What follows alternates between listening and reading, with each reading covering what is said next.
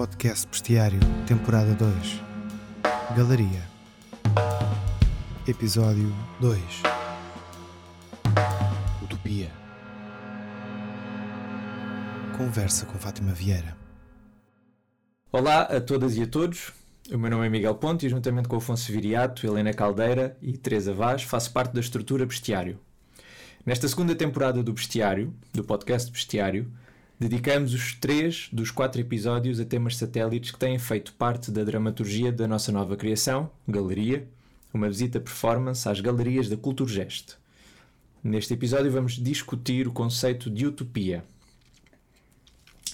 Nas águas internacionais do Golfo da Guiné existe uma ilha especial. É uma ilha que é uma interseção perfeita entre a linha do meridiano e do Equador, onde a latitude e a longitude se encontram nos zero graus. Serve de referência às coordenadas geográficas usadas por todo o mundo e a toda uma panóplia de sistemas tecnológicos de localização. Mas esta ilha tem outra particularidade. Não existe. Daí ter sido apelidada a Ilha Nula. Não existe um centímetro quadrado de terra no sítio desta ilha, não passa de uma ficção, algo que foi proposto por matemáticos e geógrafos para permitir uma navegação mundialmente segura e fiável. Podemos ver neste exemplo, com alguma boa vontade, uma metáfora para a utopia. A utopia será sempre um, um, ponto distante dos mapas cotidianos, mas de uma extrema utilidade para a orientação da navegação do indivíduo e da sociedade. A utopia pode ser entendida como um lugar etéreo, de difícil alcance, talvez até mesmo num lugar como a ilha. A utopia pressupõe sempre uma distância. A utopia está sempre 10 passos à frente do nosso presente, e aqui já estou a citar despoderadamente a nossa convidada. Há utopias e utopias. Há, a utopia de um pode não ser a utopia do outro. A utopia de um pode mesmo ser a distopia do outro. E ao longo da história, grandes conquistas e grandes terrores foram levados a cabo em nome de utopias. Talvez por isso não seja longínquo aplicar o dizer popular às utopias. Tal como as opiniões e os traseiros, cada um tem a sua. Fátima Vieira é a nossa convidada para este segundo episódio. É vice-reitora da Universidade do Porto e professora associada com a agregação da Faculdade de Letras, onde ensina desde 1986. Foi também presidente da Utopian Study Society, na Europa, de 2006 a 2016. A professora Fátima Vieira tem um extensíssimo trabalho de pensamento e divulgação do conceito de utopia aplicado a várias áreas do saber. Além da publicação de literatura, tem-se desdobrado em palestras e entrevistas onde discute de forma muito clara, acessível e profunda o seu trabalho de pesquisa com todos os tópicos que a queiram ouvir. E nós somos apenas mais uns. Olá, professora, bem-vinda. Olá, Miguel, muito obrigada. Obrigada por, por este convite e já agora também parabéns pelo vosso projeto utópico. Precisamos tanto de utopias e, portanto, tenho que lhe agradecer em nome de, de todos quantos trabalham nesta área também pelo vosso projeto. Eu agradeço imenso ter eh, aceitado este convite. É, é, é muito importante para nós termos alguém de, com tanto pensamento sobre utopias a, a falar uh, tão abertamente e tão simpaticamente connosco.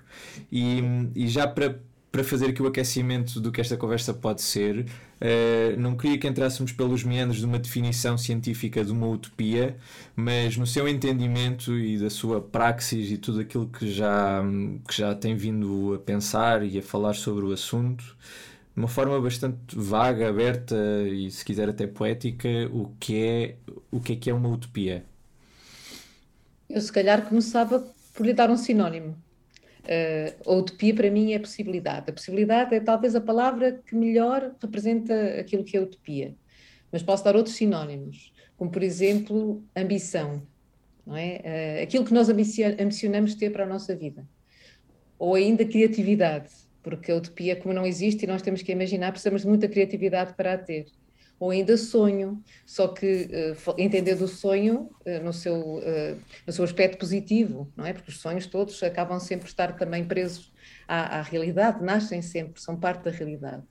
Ou, se quiser, podemos também definir a utopia através dos seus antónimos, dizendo aquilo que a utopia não é. Hum. e nesse sentido, a utopia não é resignação, a utopia não é de forma alguma desalento e a utopia não é estagnação. E, portanto, eh, a utopia o que nos diz é que nós não podemos estar condenados a repetir a história, não é? O que nós temos é que imaginar o futuro em vez de aceitarmos aquilo que, que, que vem aí. Portanto, a utopia, eu descrevi ela aí com uma atitude inconformista em relação ao, ao presente. Portanto, possibilidade, uh, imaginação. Há ainda uma outra palavra que me parece importante e que também é sinónimo de, de utopia, que é alternativa. Uh, esta ideia de que nós temos uma alternativa, mas uma alternativa que nos responsabiliza. Porque o grande problema é que quando nós temos, a grande questão é que quando nós não temos alternativas, temos de aceitar. Mas quando temos várias alternativas, se nós decidirmos ficar como estamos, é uma decisão nossa, não é por falta de opção. E, portanto, a utopia também nos responsabiliza enquanto alternativa. Uh, mas talvez de uma forma mais poética, que há pouco disse, ainda há pouco evocou, realmente eu, quando me perguntam, é sempre a primeira pergunta que me fazem, para, não é só o que é utopia, mas também para que serve a utopia, uhum. e eu recorro sempre ao Eduardo Galeano, porque eu acho que o Eduardo Galeano é quem nos explica melhor para que é que serve a utopia para quem estiver assim interessado numa definição muito pragmática. Uh, ele explica-nos, e este, esta explicação está acessível se procurarem no YouTube, um, num, um, basta escreverem Eduardo Galeano e o Direito ao, ao, ao Delírio, uh, e ele conta que estava um dia em Cartagena das Índias com o realizador uh, Fernando Birri, e alguém estava numa uma universidade, e um dos estudantes perguntou, mas afinal para que é que serve a utopia? Eh, e o Fernando Birri terá respondido, segundo o Galeano, de forma admirável, dizendo que a utopia é algo que nós colocamos no nosso horizonte, damos 10 passos, a utopia uh, afasta-se 10 passos, e portanto nós damos mais 10 passos, a utopia afasta-se 10 passos, e portanto para que é que serve a utopia? A utopia serve para nos fazer caminhar. Eu acho que a utopia, portanto, isso é o que diz o Galeano, eu acho que a utopia faz ainda outra coisa, que é uh, leva-nos a lugares de onde nós somos capazes de ver coisas que não veríamos se tivéssemos ficado no mesmo sítio. Portanto, eu daria mais este passo, não é? Portanto, a utopia, uhum. o nosso grande problema, porque nós hoje, quando falamos, e agora já estou a falar de um outro tema, mas que me interessa muito sempre, que é, parece que nós hoje já não somos capazes de, de imaginar utopias. E realmente não somos capazes, porque isso também os cientistas explicam, isso os neurocientistas explicam, nós só somos capazes de imaginar a partir de um certo patamar das coisas que nós conhecemos, não é? A partir do momento em que nós damos esses 10 passos, nós já estamos a distanciar-nos, como há pouco ainda o Miguel disse, estamos a deslocar-nos e estamos a ir para um outro sítio, e pode ser que a partir desse outro sítio nós sejamos capazes de ver coisas que não víamos no sítio onde nós estamos. Uhum. Portanto, são as utopias que também levam às mudanças de paradigma. Eu acho que é quando nós todos, a partir de um certo momento, fomos capazes de ver coisas que não éramos capazes que não de ver antes uhum. não é? Com esta inteligência coletiva e com a nossa imaginação coletiva, somos capazes de mudar paradigma. Portanto, a utopia também é, um, é, é, é uma metodologia de, de, de, transformação e é aquilo que nos é capaz de, de levar à, à, mudança de paradigma que todos tanto queremos, não é? Todos dizemos que temos que mudar de paradigma, como é que podemos fazer com que as pessoas pensem de forma diferente? Se calhar é levando-as a, a, a, explorar outras perspectivas e a, e a um outro lugar, esse não lugar de onde, somos, onde seremos capazes de ver eh, o mundo de outra forma. Ganhar, ganhar mundo de evidência, aliás, porque se nós, se nós partimos deste princípio que acho que, acho que concordamos que hum, a utopia é quase um é quase sinónimo de horizonte, portanto, essa é uma linha imaginária que está lá à frente e que provavelmente nós nunca lá chegaremos, mas estamos sempre a olhar para ela se de facto estivermos com muita gente à nossa volta e não conseguimos ver o horizonte, se estivermos num, num sítio fechado ou, ou, com imensos pares muito parecidos a nós, é sempre difícil conseguirmos ver para além dessa, dessa massa, dessa multidão. Um, a utopia dá-nos mundo, tem toda a razão. Dá, sim, exato. Um, e, e, nesse sentido, um, porque é que nós, enquanto humanos, possivelmente tanto quanto há conhecimento, não há nenhum animal que procure uma utopia. Uh, ou não sei se concorda com esta afirmação, uh, lance, lance não, também. Está, está provado, não, está provado. Isto é, é, realmente uma capacidade, uma característica humana. Sim. Pronto, também, também tem aqui um grande jogo a nível do, do que é que é a percepção do tempo e do futuro expectativas, da autoconsciência, porque que isso é, é, mais, claro que é mais, mais óbvio, pelo menos tanto quanto se sabe, nos humanos, mas hum, nós temos muito esta necessidade, enquanto humanos, de, de procurar esse tal horizonte, essa tal distância. Um, e também já dizia o António Variações, só tão bem onde não estou, e podemos ir por aí afora, podemos quase dizer que essa música era uma música utópica, ou que pelo menos uhum. procurava a utopia. É sempre numa sensação de não querer estar no sítio onde se quer, porque já se quer estar noutro sítio, uh, mais além. Um, e, e porquê que nós, porquê que nós, porquê que a professora acha que nós continuamos sempre atrás deste deste. Eu, quando pensava nesta conversa, pensava muito naqueles coelhos que põem à frente das corridas dos gálogos. Aqueles eh, coelhos eletrónicos uh, para correrem à frente dos, dos, dos cães, para, para, eles correrem mais rápido ainda.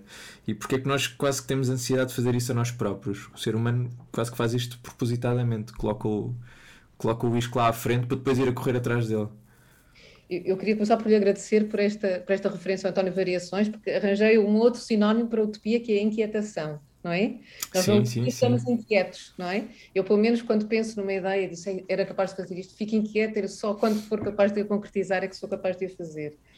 Uh, eu, eu, uh, eu acho que é humano uh, pensar-se, sobretudo, eu agora estava a pensar, a Bruce Levitt, uma das coisas que diz sobre a, sobre a utopia é que a utopia é uma reação ao presente, não é? Se eu viver, é lógico, se eu viver numa sociedade onde tenho tudo aquilo de que preciso, provavelmente não terei, eh, não terei necessidade de pensar tanto utopias. Mas a verdade, mas a verdade é que há sempre essa inquietação que nós encontramos, sempre essa vontade de, de, de querer uma, de, de, uma outra solução.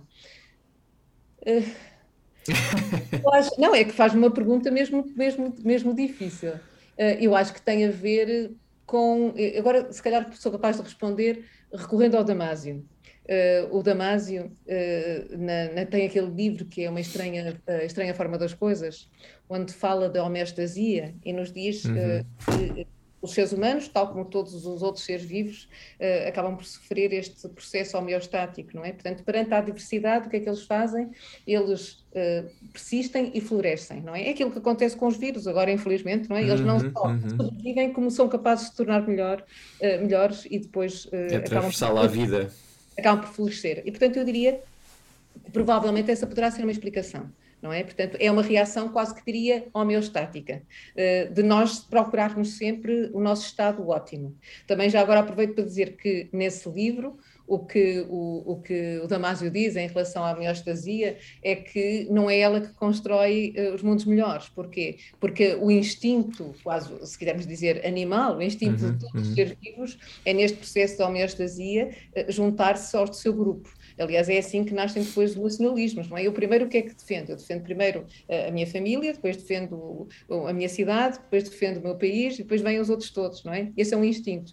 E, e o, o, que Damásio diz é que se nós queremos realmente progredir civiliza civilizacionalmente, temos de fazer uma outra coisa, temos de passar por um processo de homeostasia cultural, que é combater esse nosso instinto de proteger apenas aqueles que são, que são iguais a nós, para acolher o outro uh, para termos esta capacidade de acolher o outro.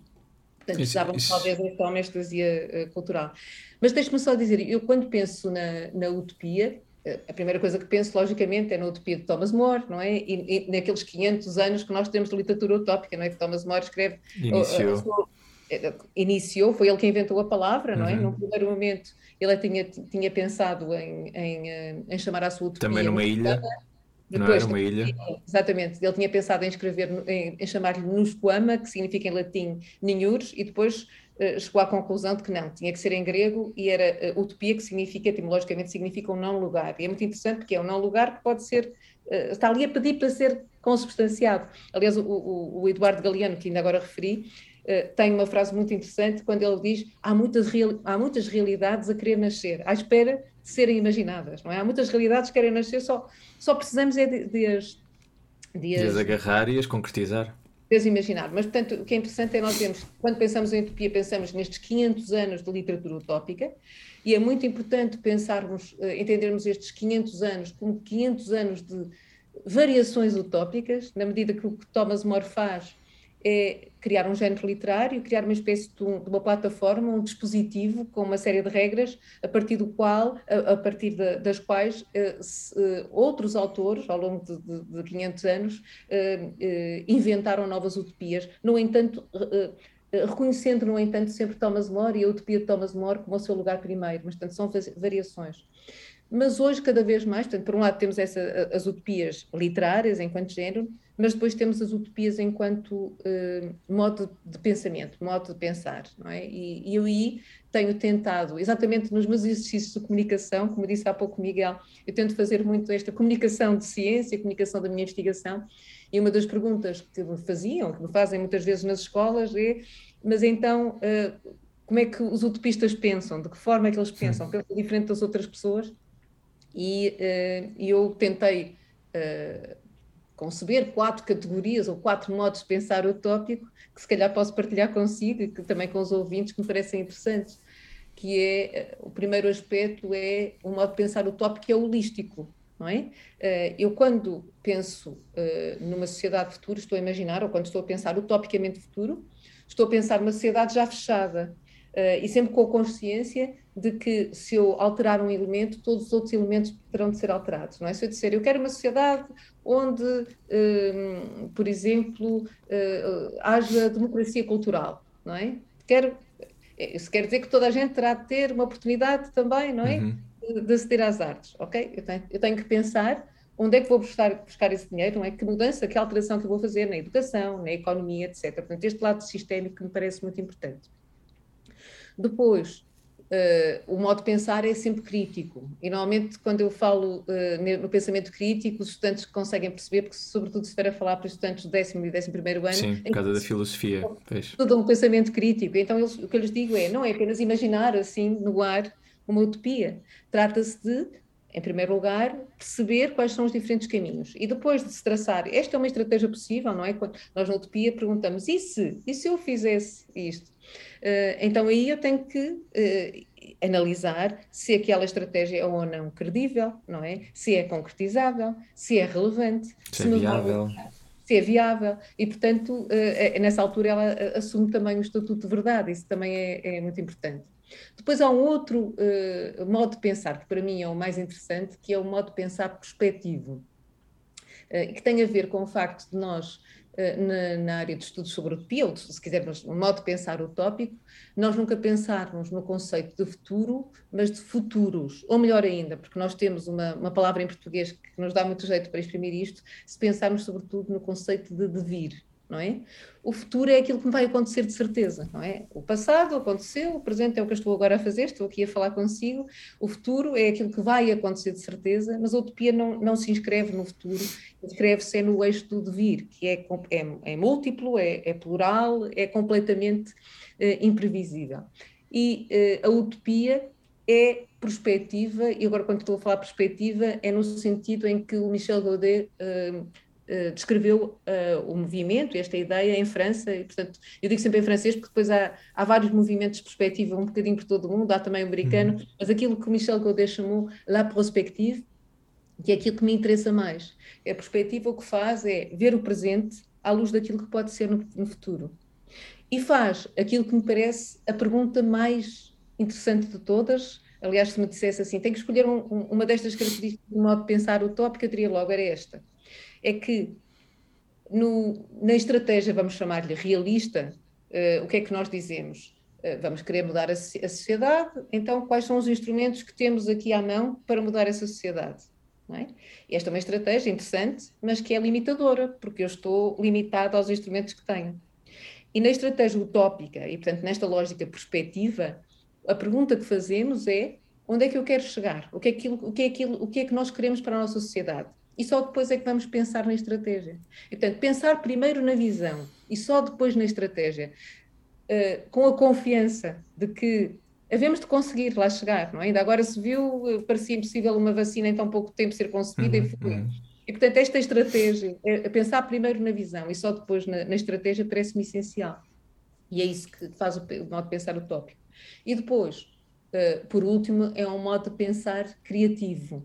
Uh, e agora, o facto de ser criativo não significa que nós tenhamos agora de mudar o mundo, não é? O, o, um, o Gonçalo M. Tavares é costuma dizer que uma nova teoria é aquela que posiciona o pormenor, não é? E torna o centro. E, portanto, uh, fazer a utopia ou, ou tornar pensar utopicamente é pensar como é que, com os elementos que nós temos, se aquilo que está nas mar, nas, na margem, nas margens, eu colocar no centro, o que é que uhum. acontece? Não é? Se eu decidir, por exemplo, que a educação, que a arte e a cultura vão estar no centro da minha sociedade, então o que é que acontece? E portanto é, é muito interessante porque este modo é um modo criativo, uh, embora não seja uh, irrealista. Aliás, sim, todo, sim, sim, todas as utopias são antes de mais realistas, não é? Porque partem da realidade e procuram encontrar soluções para a realidade. Sim, e a propósito disso, hum, eu, por exemplo, nós podemos, eh, acho, acho que podemos concluir que as utopias, afinal, são, são atingíveis. Ou pelo menos, quando se atingem, elas têm de sofrer uma certa transformação, quase uma espécie de diluição com o tecido da realidade, que quase que perdem hum, essa textura de utopias e passam a ser só um novo contexto, uma nova, um novo paradigma que se instala. E se calhar quando isso, quando isso acontece, já ninguém está a pensar sequer que aquilo é uma utopia, já passamos, já estamos com outra utopia à frente. Podemos ver isso nesse, nesse caso, por exemplo, se nós tivermos, se nós quisermos trazer das franjas para o centro, por exemplo, desde o voto feminino, a abolição da escravatura, tudo, todo este tipo de utopias que alguém sonhou como utopias, que em algum dado momento foi tido como muito longínquo, em certa medida foram trazidas para o centro, foram adaptadas e nesse momento provavelmente essas pessoas que tinham essa luta já estavam com outra utopia mais à frente. Se, o, se, se, se, se, a comunidade negra é agora aceite, então o próximo passo é a mulher negra ser igual ao homem negro uh, dentro de uma sociedade. Um, ou seja, há sempre uma utopia, como a professora estava a dizer, que nós damos sempre um chute para a frente quase que não nos deixamos sequer agarrar esse, esse objetivo. E, e uma, uma, pergunta que eu acho que pode ser uh, interessante também aqui abordar é: uma vez alcançada a utopia, o que é que lhe resta? Se é de facto criar novas ou se, se ela ainda tem alguma função nesse corpo moribundo de utopia alcançada? Eu, eu acho que lhe vou dar duas respostas que podem parecer contraditórias, mas que são interessantes. São dois grandes teóricos da utopia, uh, dali de meados do século XX, e o primeiro é o Bloch, uh, e o Ernst Bloch, que escreveu O Princípio Esperança e que definiu sempre a utopia como esperança, que ele defendia a ideia do excedente utópico e dizia que nós nunca deveríamos uh, ser realistas nas nossas ambições e nos nossos sonhos. Devemos sempre uh, pensar com, com, com, este excedente, não é? Sempre mais. Portanto, eu estou, uhum. de, de, A a Z, eu estou na letra A. Se eu quero chegar à letra C, não vou imaginar, uh, não vou ambicionar chegar à letra C. Eu tenho que pensar que quero chegar à letra E, ou F, ou H. Uh, e, portanto, há este excedente, porque realmente, uh, de certa forma, contorna esse período que está a falar de nós realizarmos as utopias e depois ficarmos ali cristalizados, não é? Essa é, é uma, ideia, uma ideia que me parece muito interessante e às vezes os utópicos são, são eh, acusados de serem irrealistas, exatamente porque têm este, este excedente, mas este excedente é importante. Por outro lado, há um outro aspecto que, que, me, que me parece importante, que é, uh, e vou já falar a seguir do Mannheim, mas agora que me lembrei que tem a ver com as micro-utopias. Uh, nós hoje, cada vez mais, pensamos em micro-utopias, não fazemos como se fazia no século XIX, por exemplo, em que nós tínhamos as grandes narrativas, não é? Uhum, as grandes uhum. narrativas nós pensávamos, é assim, se eu fizer isto é aquilo que vai acontecer, mas realmente tínhamos uma, uma visão quase que, que ditava como é que seria o nosso destino. Uhum. E foi isso que, por exemplo, o Fred Pollack, na Sociedade Aberta e os seus inimigos, atacar a utopia e diz: eh, estamos aqui, as, nossas, as gerações futuras vão ficar reféns, não é? Da, da, daquilo que, que, a geração. uma ideia grandiosa, sim. Exatamente. E hoje, quando nós falamos de utopia, estamos a falar exatamente do contrário, estamos a falar a nível micro, não é? As utopias hoje. Uh, e, e, é muito interessante porque isto quase parece um paradoxo, mas é assim que, que operam, são pragmáticas. As utopias hoje são experimentais, são quase como pequenos laboratórios. O que é muito interessante, porque se por acaso não derem certo, também não estão a, a, a ferir muita gente, não é? Portanto, não estão a, a, danificar muito o sistema. Mas o que eu há pouco, quando eu disse que, que havia uma outra resposta que foi dada pelo Mannheim, que é completamente fora de tudo aquilo que nós normalmente pensamos, o Mannheim fazia a distinção entre utopia e ideologia. E dizia: a ideologia é aquilo que confirma aquilo que já existe, portanto, é o discurso estabelecido. A utopia é aquilo que subverte o discurso ideológico. Pronto, aí, até aí tudo bem. Mas depois ele diz: só saberemos se algo é, é utópico 50 anos depois. Se nós uhum. olharmos para trás e virmos que houve uma transformação, então isso sim era uma utopia, que entretanto se trans terá transformado em ideologia. Portanto, tem toda a razão.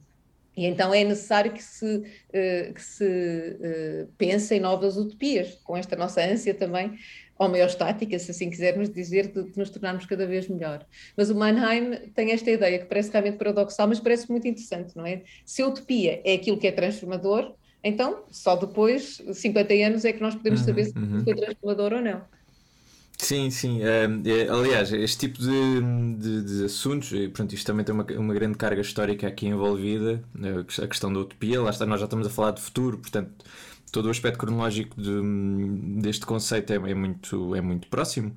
Um, portanto, é normal que, que, que seja um, que, que o, aqui o futuro, ou, ou pelo menos a, a, a vista do, do, do, do, presente, digamos assim, para o passado, uh, é, é, que vai definir depois também o que é que foi, o que é que foi em tempos uma utopia, o que é que foi uma distopia, o que é que, um, o que, é que aconteceu uh, depois de facto na história e normalmente também muito associado a quem é que sai vencedor, quem é que sai derrotado.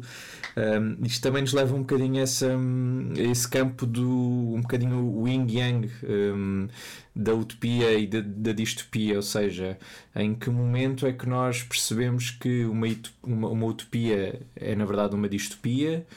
Se existe esse momento, se é possível localizá-lo uh, de acordo com as, com as repetidas uh, uh, relações de utopia e distopia que se foram vendo na história, ou se não é possível, e se e, e, acho que podemos dizer que não existe uma utopia comum a todos. Que... Ainda bem, ainda bem deixe-me só começar agora pelo fim. Ainda bem que não existe uma, ideia, uma, uma utopia comum, senão teríamos uma ditadura.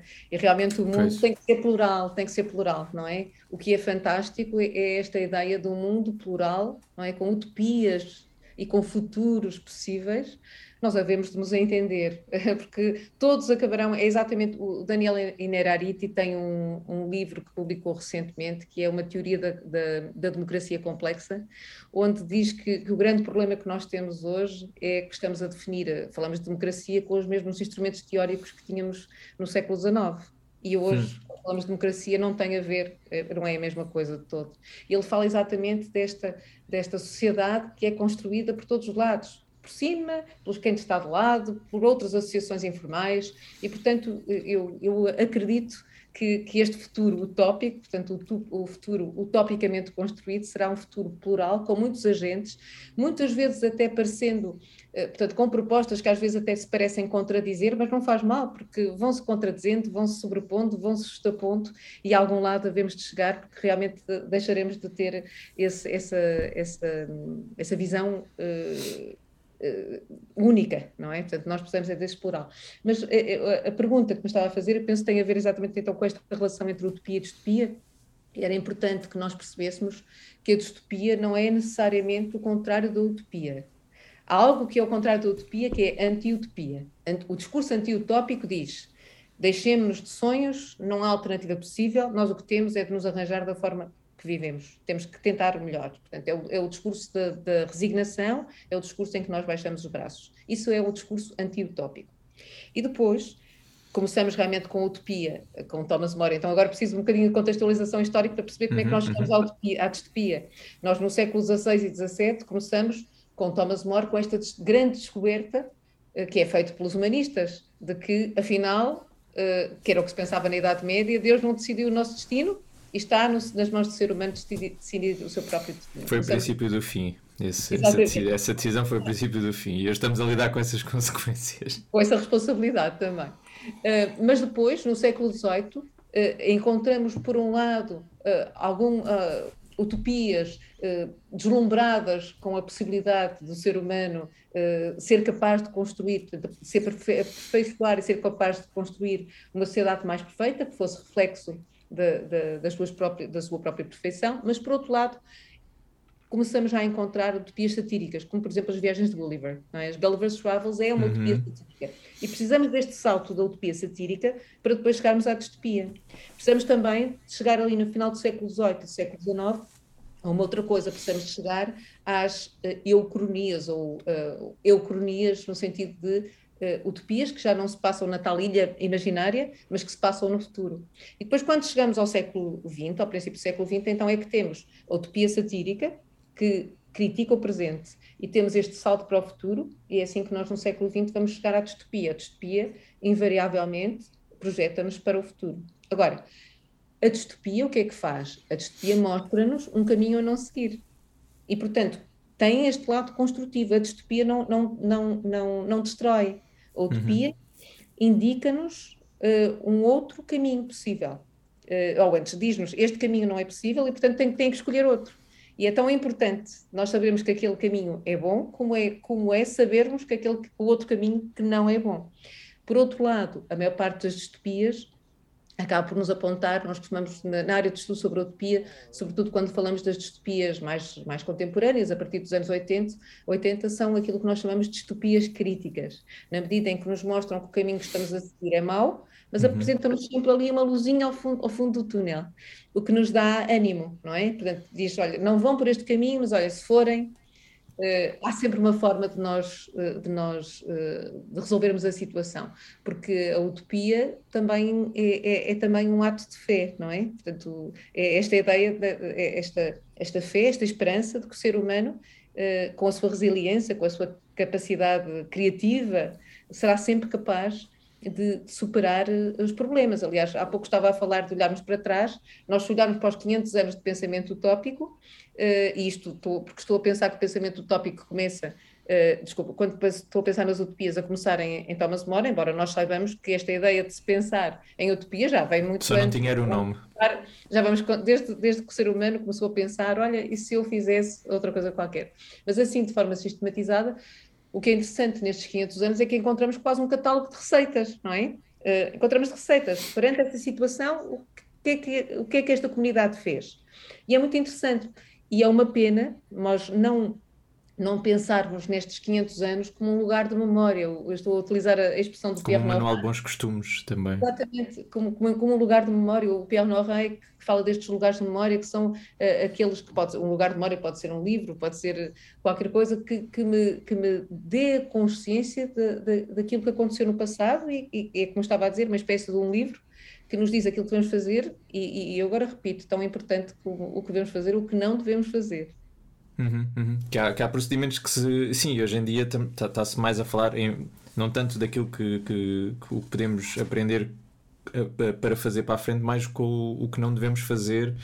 Hoje em dia estamos a falar muito sobre. Estamos ainda com um passado muito recente em relação a. Um, um, essas questões daquilo que não, não podemos ou, ou não podemos deixar fazer, não podemos deixar acontecer novamente. Mas permita-me só dizer que é um erro. Eu acho que é um erro. Eu trabalho muito com escolas e aquilo, e tanto temos inclusivamente um, um, projeto em Valongo que se chama Valongo Cidade Utópica, portanto, desde 2015 que o meu centro de investigação, que é o CETAPS, Center for English Translation and Anglo-Portuguese Studies. Uh, trabalhamos com, uh, com a Câmara de Valongo e, portanto, trabalhamos com as escolas a pensar a utopia e, a implementar este modo de pensar utópico e uma das coisas que nós fazemos é sempre aplicar psicologia positiva.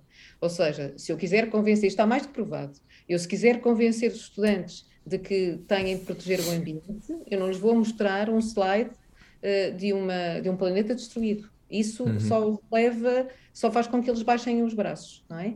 Portanto, nós precisamos é de lhes mostrar um, um, um planeta uh, melhor do que aquele que nós temos, não é? Cuidado, onde eles podem ser felizes e onde as gerações podem ser felizes. E, portanto, por isso é que precisamos da utopia. A utopia mostrar a utopia. Tem este, exatamente, tem este princípio de, de psicologia positiva, que nos Como anima. ponto de fuga. É? Uhum. Exatamente, e que, que nos anima, que nos motiva, não é? É tal cenourinha de que falava há pouco, não é? Portanto, eu se vou andar, eu tenho que ter essa cenoura, tenho que ir para um sítio que é melhor.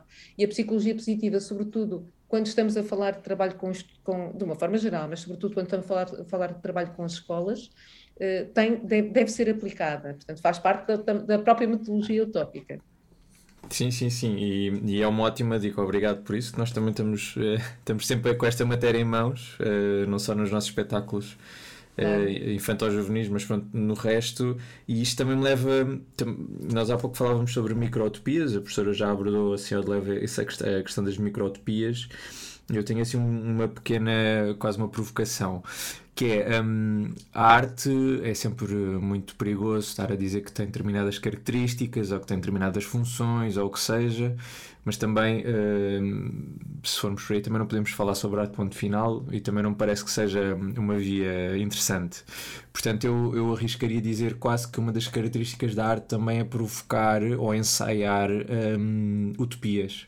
Uhum. Em certa medida, é num espaço comum uh, que, que, é acessível a várias pessoas e de uma, de uma forma controlada, quase hermética, uh, planear ali uma, uma utopia que pode ter uh, todo, todo o espectro de, de, de aspectos e de, de, diálogos e de, e de argumentos. Um, e é isso que nós também, também tentamos fazer aqui na galeria, é criar esse espaço utópico um, e, e, e, queria que, que se conseguisse desenvolver-se um bocadinho mais sobre a pertinência destas micro-utopias no cotidiano, ou seja, hoje em dia, que já não são aquelas grandes utopias de um pensador que levou para a frente uma sociedade com a sua ideia. Hoje em dia falamos se calhar mais, eh, mais disso, nestas micro-utopias que temos, seja num, numa associação cultural eh, no, no, meu bairro, em que temos uma utopia de construir um, um, campo de basquete para, para os miúdos jogarem, seja nestes momentos artísticos em que, em que apresentamos micro-utopias numa perspectiva de ensaio e se, e se nós fizermos as coisas, se nós podemos tocar na, nas coisas da galeria, se nós podemos tocar no, nos objetos artísticos, e se nós podemos correr numa galeria e gritar co, quando nos apetecer e expressar emoções. Um, qual é o papel destas micro-utopias hoje em dia? eu diria que é essencial uh, e tem, é, é, enunci, são enunciações, assim podemos dizer, das tais possibilidades que são as utopias, não é? Eu, eu, estava a pensar, uh, o Adorno é que dizia que a, utopia, a, arte é sempre utópica porque mostra o que está em falta, não é? A arte é uma espécie uma promessa de um outro mundo e, e é essencial realmente que, que sejam criados estes espaços que são, eu diria, espaços de evasão, estes que ainda agora falou, não é? São espaços de evasão que eh, temporariamente, eu diria, reconfiguram as relações, não é? Eu quando participo numa das ações que está, que ainda agora acabou de, de, de descrever, eu estou em primeiro lugar, não, não estou propriamente numa utopia, mas estou num espaço heterotópico. Os espaços heterotópicos são aqueles que têm um, um, um modelo de organização que é diferente do, do modelo de organização uh, da sociedade onde nós vivemos. Uhum. E, portanto, nesse, esse, esses, esses uh, espaços heterotópicos que descreveu são essenciais, em primeiro lugar, porque reconfiguram, como eu estava a dizer, temporariamente as relações, mas nos uh, levam a lugares que enunciam novas possibilidades. Então podem ser, as, quando nós temos sempre a maneira, eu, eu falo sempre do horizonte, não é? E portanto parece que, que, que, que, a utopia só pode ser colocada assim lá no fundo. Não, se calhar é nesses espaços, nesses, nesses, nessas micro, micro-utopias que se vai fazendo uh, através da arte, que é possível realmente uh, haver uma contaminação geral. Uh, aliás, eu há pouco estava a dizer, então nós pode ser que juntos caminhemos até um lugar de onde será possível uh, ver-se coisas que não ver vemos. outra coisa. Mas o, o, problema é estes mundos, como é que é isso? Como é que nós vamos caminhar juntos, não é? Uh, e, e queremos todos ir para o mesmo sítio? Pois, mas tem a ver exatamente com a questão da imaginação coletiva, que está cada vez mais trabalhada, não é? De que forma é que nós conseguimos uh, impregnar a imaginação coletiva desta ideia de um outro mundo possível, não é? De outras possibilidades. E é realmente uh, através da arte. Eu não, não tenho qualquer dúvida nenhuma que a arte eu diria, a cultura de uma forma geral, deixe-me só dizer-lhe, e já que estamos a falar também de uma galeria, eu diria que cada vez mais os espaços museológicos, expositivos, são ou podem ser plataformas de inovação social, é? Portanto, eu se quiser uh, chamar a atenção para um discurso ecológico, posso ter um, um, um, casaco de peles e o, e o animal, uh, não é? Se tiver um museu, por exemplo, que nós temos na Universidade do Porto, estou a pensar no nosso Museu de História Natural e da Ciência, eu posso ter, um, um posso ter uma raposa, não é? O próprio animal, uhum. claro, conservado, e ao lado um casaco de peles, e, para as pessoas perceberem a relação que existe entre uma coisa e outra. E, e, depois, por outro lado, posso ter o tal discurso positivo, portanto, a mensagem positiva de que há pouco falei, de psicologia positiva. Mas, portanto, os próprios museus podem ser cada vez mais afirmar-se como, como, plataformas de inovação social. E não tenho qualquer dúvida que, de que uh, o teatro, de que uh, o cinema, a própria arte, as artes plásticas, claro, isso, mas que, que, que, serão, que terão este papel importante. Eu estou a pensar no teatro e, sobretudo, pelo que eu percebi também da, da descrição que o Miguel fez das, das vossas atividades. São, são atividades que invadem os espaços, são atividades, são, é também teatro participativo, não é? Uhum, que, é uhum. capaz, que é capaz realmente de, de, de mudar. Eu tenho, eh, felizmente, tenho tido contacto também com muitos exemplos deste teatro participativo. Por exemplo, estou sempre muito atenta àquilo que se passa com Lavrar do Mar, a lavrar o mar, com a Madalena Victorino, por exemplo, uh, ali no, em Algesur, e com trabalhos participativos, por exemplo, ainda recentemente com toda a comunidade de, de migrantes que trabalha nas estufas, e, e, estas, e realmente o que acontece, por exemplo, estou a pensar num, num dos espetáculos onde fomos recentemente, toda a população na rua eh, esteve com, juntamente com, com estes, estes trabalhadores da, das estufas a vê-los a, participar, no, a participarem em, em performances em, em, que eles também desempenham um papel importante. E é isso que eu estava a dizer. Por momentos, por momentos há ali um, um rearranjo, não é? uma reorganização da, da, da, forma como as relações normalmente se passam. E, portanto, o trabalho que vocês fazem com, com, com jovens é também, uh, eu diria, essencial, é primordial. Não, não, não, conseguiríamos mudar uh, a sociedade, que é isso que acho que está em causa e é isso que também vocês querem, sem este trabalho e sem estas micro, estas micro utopias que são também conseguidas são através da arte. Sim, um, ehm, eu, da, minha parte, agradeço uh, também esse, esse elogio. Eu eu não, não tenho assim muito mais, porque eu acho que a conversa já foi muito completa. Nós já fomos aqui a, a muitos sítios que, que nos interessavam passar. Um, já falámos, já falámos das microtopias, que era um, um, tema que para nós era assim mais, mais, mais pertinente. Um, também já percebemos a distinção entre as distopias e as utopias e as, as não utopias, correto? Sim, exatamente. Sim, estou a dizer o, conceito. Anti-utopias. Anti as anti-utopias, exatamente. Parecia-me que estava aqui um bocadinho ao lado, na, na utopia do lado. Um, e, e acho, acho que, acho que temos, temos aqui imenso material para pensar, para também para os nossos ouvintes eh, ficarem a refletir. Uh, não sei se quer deixar algum pensamento utópico ou quer, quer partilhar alguma última coisa. Eu, eu se calhar sentido... diria eu se calhar diria, porque há outra questão que toda a gente me coloca, não é? Perguntam para que é que serve a utopia e depois o que é isso, o modo de pensar utópico. Depois há uma terceira questão que toda a gente diz: ah, mas então o nazismo não foi uma utopia. E, e é importante dizer-se, pois há, há, utopias de todos os tipos, há utopias socialistas, há utopias capitalistas, há utopias democráticas, há utopias uh, monárquicas, há utopias, não é? Portanto, há ecológicas, há feministas, há, há as utopias que são igualitárias, há as utopias hierárquicas, há todo tipo de utopias.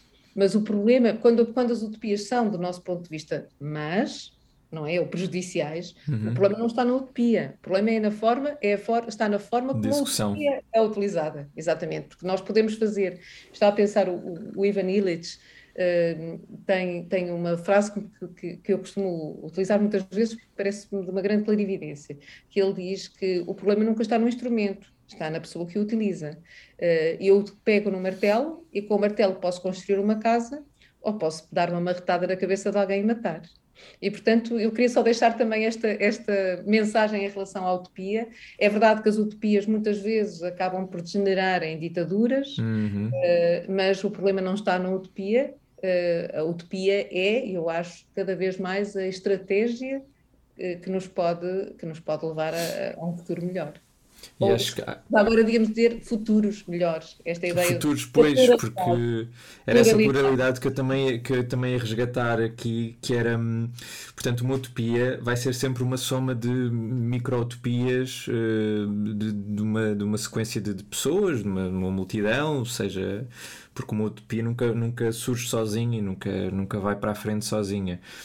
Portanto, também podemos incluir aqui esta questão da pluralidade, isso também vai, vai ao encontro daquilo que nós estamos a, tentar desenvolver na galeria, que é uh, queremos que todas, uh, todos os jovens uh, possam inscrever a sua utopia lá, sejam elas contraditórias, sejam elas concordantes, sejam elas mais ou menos fantasiosas, mais ou menos criativas mas o que faz sentido sempre é conseguir juntar estas utopias todas e que depois também junto da escola e dos professores e dos pais e dos encarregados de educação que, que possam sempre fazer essa, essa súmula e esse, e esse e essa cola entre as várias utopias para pronto, caminharmos para este tal horizonte.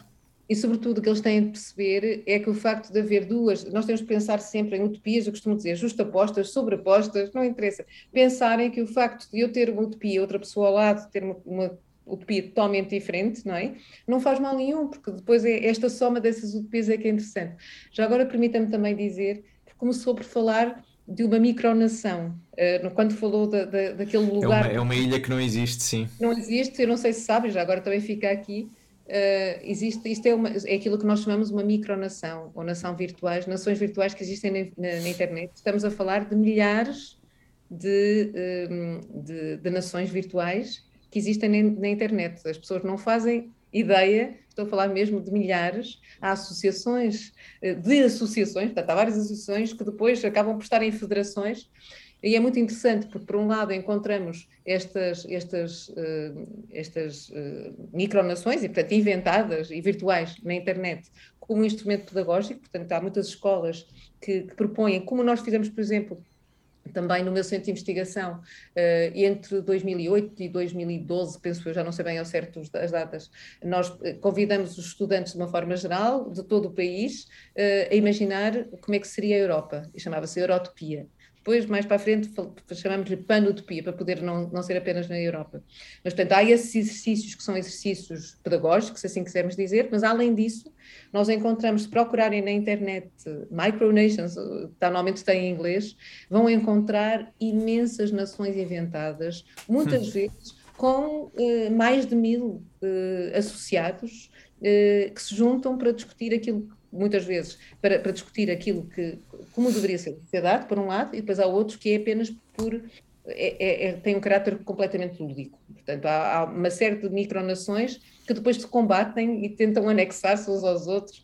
Mas, mas, é muito interessante porque este exercício, não é? É um exercício de criação de mundos que pode ter, que acaba por ter, ter, ter sempre este, esta característica de nos fazer pensar no nosso, não é? Porque a utopia também tem isto. A utopia obriga-nos a, a sair do nosso mundo para vermos o nosso mundo do ponto de vista de outro. De fora, exatamente. Acho que é uma, uma mensagem uh, perfeita para terminarmos. Não lhe tomamos mais tempo, uh, professora. Prazer é sempre bom voltar à escola e, e rever eh, novos conceitos, uh, que acho, acho que é o objetivo também destas conversas, é nós uh, humildemente uh, ficarmos a saber muito mais daquilo que outras pessoas que têm muito mais conhecimento sobre determinadas áreas têm para nos dizer. Uh, em nome eu aqui agradeço, deixe-me só dizer, eu, é que agradeço muito, agradeço o, a vosso projeto, e, e, agradeço também aquilo que certamente vou, vou aprender quando for quando puder ver também o, o, vosso, o vosso trabalho mais vezes e sabendo que, que, que o caminho é utópico, não posso senão ficar exultante. Muito obrigada. Muito obrigado, professora Fátima. Um, encerramos por aqui este segundo episódio. Obrigado a todos por terem ouvido esse lado. Galeria é um espetáculo infantil-juvenil de bestiário que decorreu de 30 de novembro a 10 de dezembro nas galerias da Fundação Culturgest. É uma coprodução da Fundação Culturgest com o apoio do programa Garantir Cultura. Para mais informações passem pelo nosso site www.aubestiario.pt